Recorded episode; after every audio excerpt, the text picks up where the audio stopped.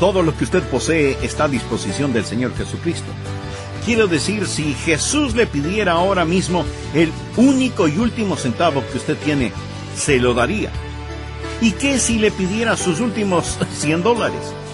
La verdad es que lo último que le daríamos serían nuestros recursos financieros o algo de nuestras posesiones materiales. Porque ahora, aún entre creyentes de larga data, vemos, tenemos y atesoramos las cosas como exclusivamente nuestras. Y pudiera ser que los que se sienten más espirituales algo le den al Señor en términos de adoración, devoción, tiempo, talento y como última cosa, finanzas. Sabía que todo absolutamente todo le pertenece a Dios, incluso su propia vida. Esto y mucho más vamos a aprender al terminar nuestro estudio de la asombrosa iglesia del primer siglo. Bienvenidos a El Amor que Vale, con el pastor, maestro y autor, Dr. Adrián Rogers, supliendo las necesidades de la gente con la verdad de la palabra de Dios, trayendo personas a Cristo transformando vidas alrededor del mundo y ayudándole a usted a descubrir el poder del amor más grande, el amor que vale. Quédese con nosotros y escuche al doctor Adrián Rogers en la voz del pastor Lenín de Llanón. ¿Sabe cuál es la confesión al Señor Jesucristo en el Nuevo Testamento? No es el caminar por el pasillo de una iglesia y estrechar manos con el pastor, aunque no hay nada de malo en eso que es algo previo a nuestra real confesión de Cristo, que es el bautismo. En esa forma confesamos a Cristo. El bautismo público y abierto es la manera en que usted reconoce y confiesa a Jesucristo. Usted se identifica con Cristo en las aguas del bautismo del creyente. ¿Qué derecho tiene usted de decir que es discípulo de Cristo si es que no ha tenido el bautismo del creyente?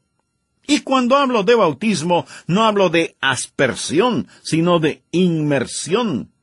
Aspersión no es bautismo. Y el bautismo del creyente se realiza cuando usted ha recibido a Jesucristo como su Salvador y Señor personal. Si usted fuera bautizado antes de ser salvado, eso sería como tener su funeral antes de que se muera. El problema es que este asunto lo estamos entendiendo al revés. La Biblia jamás dice bautízate y cree, pero sí enfatiza el creer y ser bautizado. Es una manera de confesar al Señor. Es una manera de decir yo le pertenezco. Hace años leí acerca de un niño que aceptó al Señor en la iglesia infantil. No durante el culto de adoración, sino en el servicio diseñado para los niños. El pastor de la iglesia infantil le dijo a este niño, Hijo, ahora necesitas ir al culto grande y decirles que has sido salvado y necesitas ser bautizado. Bueno, el niño no entendió completamente eso y acercándose al pastor principal le dijo, Pastor, ya he sido salvado y ahora necesito ser anunciado. Mi amigo, sin proponérselo, ese niño dijo una gran verdad. Una vez que usted es salvo, necesita anunciarlo. Y cuando se bautiza, usted está haciendo precisamente eso. ¿Qué es la evangelización del pecador? Es la convicción dada por el Señor, es la conversión hacia el Señor, es la confesión del Señor y es el control del Señor. Al final del versículo 38 leemos, y recibiréis el don del Espíritu Santo. Eso significa que el Espíritu Santo viene a usted, lo controla. El Espíritu Santo toma posesión de la persona que ya ha sido comprada con la preciosa sangre de Jesucristo. La verdadera salvación no es solamente el creer algo o realizar alguna cosa, sino el recibir a alguien la verdadera salvación no es sólo el ir al cielo cuando se muera. Eso es sólo uno de los resultados. La salvación no es sacar al hombre de la tierra y llevarlo al cielo. La verdadera salvación es que Dios salga del cielo y se llegue al hombre. Luego hay continuidad. Ahora veamos los versículos 41 y 42 del capítulo 2 de los Hechos. Así que los que recibieron su palabra fueron bautizados y se añadieron aquel día como tres mil personas y perseveraban en la doctrina de los apóstoles. Permítame decir algo que lo he dicho ya muchas veces. Jesús no nos llamó a que hagamos decisiones. Él nos ha llamado para que hagamos discípulos. Una continuidad con el Señor. Eso es lo que somos en relación con la evangelización. Tercero, debemos enlistar a los santos. Una vez que las personas se salvan, ¿qué hacemos? Bien, recordemos lo que dice el versículo 42, y perseveraban en la doctrina de los apóstoles. Una pequeña niña no entendía el significado de la palabra doctrina. Así que, cuando alguien le preguntó qué era doctrina, ella respondió, es lo que la gente necesita cuando se enferma. qué estupenda respuesta. Necesitamos mucho de eso. Las más firmes iglesias son las centradas en la Biblia. Ellos perseveraban en la doctrina de los apóstoles. Esa es solo otra forma de decir que ellos continuaron en la palabra de Dios porque la palabra de Dios les llegó por intermedio de los apóstoles. Permítame personalizar un poco el siguiente punto. ¿Cómo enlistamos a las personas aquí en nuestra iglesia bautista de Bellevue? Primero, las ponemos en una clase de estudio bíblico. Y si usted piensa que eso no es necesario, sí lo es. Porque esa es la forma en que nos conocemos por nombre. Así sabemos cuando alguien está enfermo o en el hospital, y podemos orar por esa hermana o hermano y saber cómo podemos ayudarles. Así es como podemos tener compañerismo para orar, para cuidarnos, para compartir con todos en la clase. Pero no solo enlistamos a las personas para que reciban instrucción bíblica, sino también para tener comunión. Y perseveraban en la doctrina de los apóstoles, en la comunión unos con otros. Mi amigo, la comunión entre creyentes no es incidental, es fundamental. La Biblia jamás enseña un cristianismo tipo llanero solitario. Yo necesito de usted. Usted necesita de mí. Estuve leyendo una interesante porción de las Escrituras relacionada con el apóstol Pablo. ¿Piensa usted que el poderoso apóstol Pablo caminó de esa manera con Jesús? Que él necesitó esa clase de comunión. Leamos lo que nos dice Hechos 28:15. Recuerde que Pablo había sufrido un naufragio en su intento de llegar a Roma. Finalmente llega hasta la costa de Italia y la Biblia nos dice lo siguiente.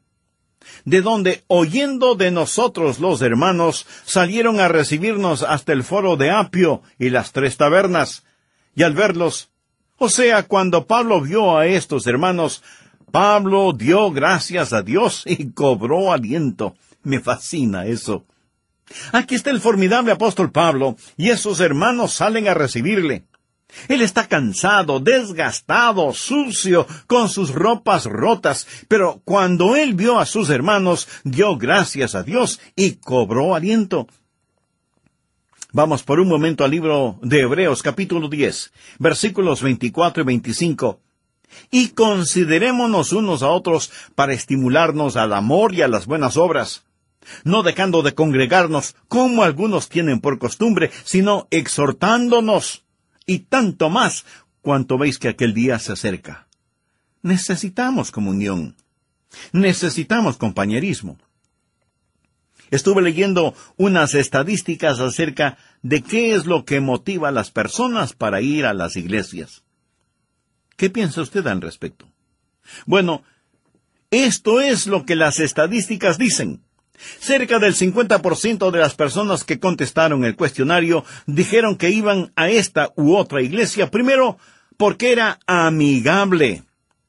15% dijo que iban a la iglesia por los programas, el 12% por la ubicación de la iglesia. Permítame hacer una pregunta en relación con los amigos que usted escoge. Pone usted un punto en el mapa de su ciudad y traza un círculo y dice, Bueno, no tendré amigos sino dentro de este círculo. no. No en esta era de los automóviles. La gente viaja a otras ciudades, incluso para comer en ciertos restaurantes. Van de una ciudad a otra para ver un encuentro deportivo, etc. Ya no es el tiempo cuando las personas iban a la iglesia solo porque estaba en su vecindario. Algunas tal vez lo sigan haciendo, pero la ubicación de la iglesia ya no es determinante para que las personas vayan a ella, solo el 12% estadísticamente. ¿Sabe? A veces me asombro de las personas que se cambian a lugares distantes de nuestra iglesia y me dicen, Pastor Rogers, nos hemos unido a tal y tal iglesia, cerca de donde estamos viviendo ahora. Y yo me pregunto, ¿cómo pudieron ellos hacer eso? ¿No saben lo que creen en esa iglesia? ¿No saben lo que esa gente practica?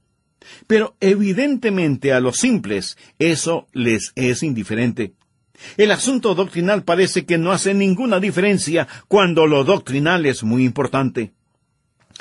¿Cómo trabaja la mente de esas personas cuando están buscando una iglesia?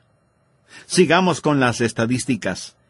El 7% mencionó la denominación, pero recuerde que el 50% votó por lo amigable, lo amable, que es otra forma de decir donde encuentro comunión.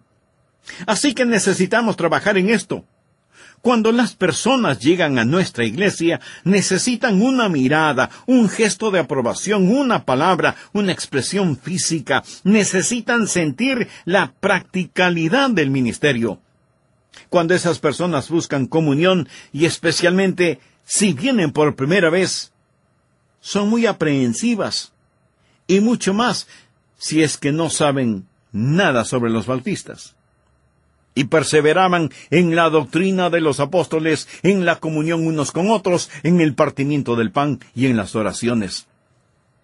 Los exégetas creen que la frase en el partimiento del pan hace referencia a la cena del Señor y en las oraciones al servicio de adoración. Ese es el primer punto de nuestra declaración misionera, exaltar a Jesús por medio de la adoración y la palabra. También debemos enlistar a las personas en la mayordomía. Leamos los versículos del 43 al 45. Y sobrevino temor a toda persona, y muchas maravillas y señales eran hechas por los apóstoles. Todos los que habían creído estaban juntos, y tenían en común todas las cosas, y vendían sus propiedades y sus bienes, y lo repartían a todos según la necesidad de cada uno. Cuando se habla de mayordomía bíblica, ese es un extraordinario ejemplo. Nadie dijo, lo que es mío es mío. Más bien decían, Señor, si lo quieres, puedes tenerlo. Algunos piensan que estoy hablando de comunismo. No fue comunismo por varias razones. Primero fue algo temporal. Segundo, estaba basado en creer en Dios.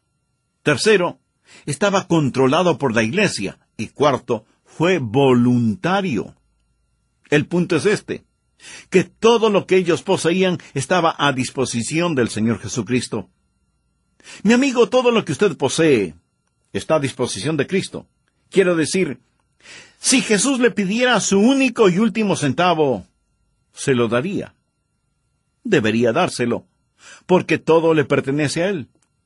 Pero la verdad es que lo último que le daríamos serían nuestros recursos financieros y nuestras posesiones materiales. Pensamos que solo una décima parte le pertenece a Dios, y el resto es totalmente nuestro. Amigo, todo, absolutamente todo, incluyendo su propia vida, le pertenece a Dios. El diez por ciento es solo una señal de que todo es de Él. No piense que solo un día le pertenece a Dios y que los seis días restantes le pertenecen a usted. Cada día es de Dios. Y Él tiene que ser el Señor sobre todo, y esa es la clase de mayordomía que debemos enseñar. Tantos tienen el temor de que van a dar a Dios demasiado. Usted no puede dar más que Dios. Usted da con una palita pequeña. Dios da utilizando una pala enorme. Dos hombres estaban conversando y el uno le pregunta al otro, ¿Das tus diezmos antes o después de pagar tus impuestos? Oh, yo diezmo antes de pagar mis impuestos. ¿Y por qué lo haces así? Porque de esa manera doy más para Dios. Lo que usted no da voluntariamente y alegremente, Dios no lo quiere ni lo necesita. No le torcemos los brazos a nadie forzándoles para que den. Escúcheme. Usted no puede amar a Jesús y no querer dar. Usted no puede tener al Cristo del cual Pedro predicaba si es que no lo exalta. Usted no puede tenerlo sin desear dar y seguir dando. Por eso enlistamos a las personas en las clases de mayordomía. Y si alguien pregunta, Pastor, después de que en la iglesia se construya lo que es necesario construir, ¿dejamos de dar? No. Allí es cuando empezamos verdaderamente, porque vamos a extendernos más y más y compartir a Jesucristo con esta comunidad, en este estado, provincia o departamento, con el país y con el mundo. Y vamos a poner más y más dinero para alcanzar a las personas con el Evangelio del Señor Jesucristo. Por lo cual enlistamos a las personas en evangelismo. Y perseverando unánimes cada día en el templo y partiendo el pan en las casas, comían juntos con alegría y sencillez de corazón, alabando a Dios y teniendo favor con todo el pueblo, y el Señor añadía a la iglesia cada día los que habían de ser salvos. Esta era una iglesia que crecía. No hay nada de malo con una iglesia pequeña. No hay nada de malo con una iglesia grande. Pero algo no está bien con cualquier iglesia que esté en un sector en donde hay muchos inconversos y la iglesia no crece. La iglesia debe crecer. La iglesia neotestamentaria fue tal vez en cuanto a tamaño la más grande iglesia en la historia de la iglesia. ¿Está listo para un pequeño ejercicio aritmético? Quiero mostrarle algo. Veamos Hechos 1.15. En aquellos días Pedro se levantó en medio de los hermanos. Ahora, note que aquí en la palabra de Dios la siguiente frase está entre paréntesis. Y los reunidos eran como 120 en número. Bien, comenzamos con 120. Los doce iniciales ahora son 120. Leamos ahora Hechos 2.41. Así que los que recibieron su palabra fueron bautizados y se añadieron aquel día como tres mil personas. Ese es un buen crecimiento de la iglesia, ¿no le parece? Ahora ya son tres mil ciento veinte creyentes. Pero Hechos 2.47 nos informa que ellos estaban alabando a Dios y teniendo favor con todo el pueblo, y el Señor añadía cada día la iglesia los que habían de ser salvos. Más y más cada día y no solamente los domingos. Ahora vamos a Hechos 4:4. Ellos tuvieron otro servicio y la Biblia dice, pero muchos de los que habían oído la palabra creyeron y el número de los varones era como cinco mil. Por favor, note que no dice que cinco mil fueron salvados, dice que el número de los varones era como cinco mil. Así que demos a cada hombre una esposa y dos niños, eso significa veinte mil personas, si es que el resto de la familia vino al conocimiento del Señor Jesucristo. Entonces la iglesia que crecía cada día tiene los tres mil ciento veinte más aquellos que el Señor añadía cada día a la iglesia, que bien podríamos calcular en veinte mil, más los veinte mil últimos, nos da un total de casi cuarenta y cinco mil creyentes en solo unos pocos días. Por favor, Veamos lo que dice Hechos 5:28. Los miembros del concilio y el sumo sacerdote estaban llamando la atención a los apóstoles porque predicaban el Evangelio de Jesús, diciéndoles, No os mandamos estrictamente que no enseñaseis en ese nombre. Y ahora habéis llenado a Jerusalén de vuestra doctrina y queréis echar sobre nosotros la sangre de ese hombre. De paso, quiero decir que eso es lo que debe hacer la Iglesia, llenar aldeas, pueblos y ciudades con el Evangelio de Jesucristo, empezando con nuestra Jerusalén. Los religiosos dijeron a los apóstoles, ustedes han invadido, han llenado, han saturado esta ciudad con el Evangelio de Cristo. Y ahora veamos Hechos 6, 7. Y crecía la palabra del Señor y el número de los discípulos se multiplicaba grandemente en Jerusalén. ¿Recuerdan lo que dice Hechos 2.47? Y el Señor añadía cada día a la iglesia los que habían de ser salvos. Ya no es una suma, ahora es una multiplicación. La iglesia está creciendo exponencialmente.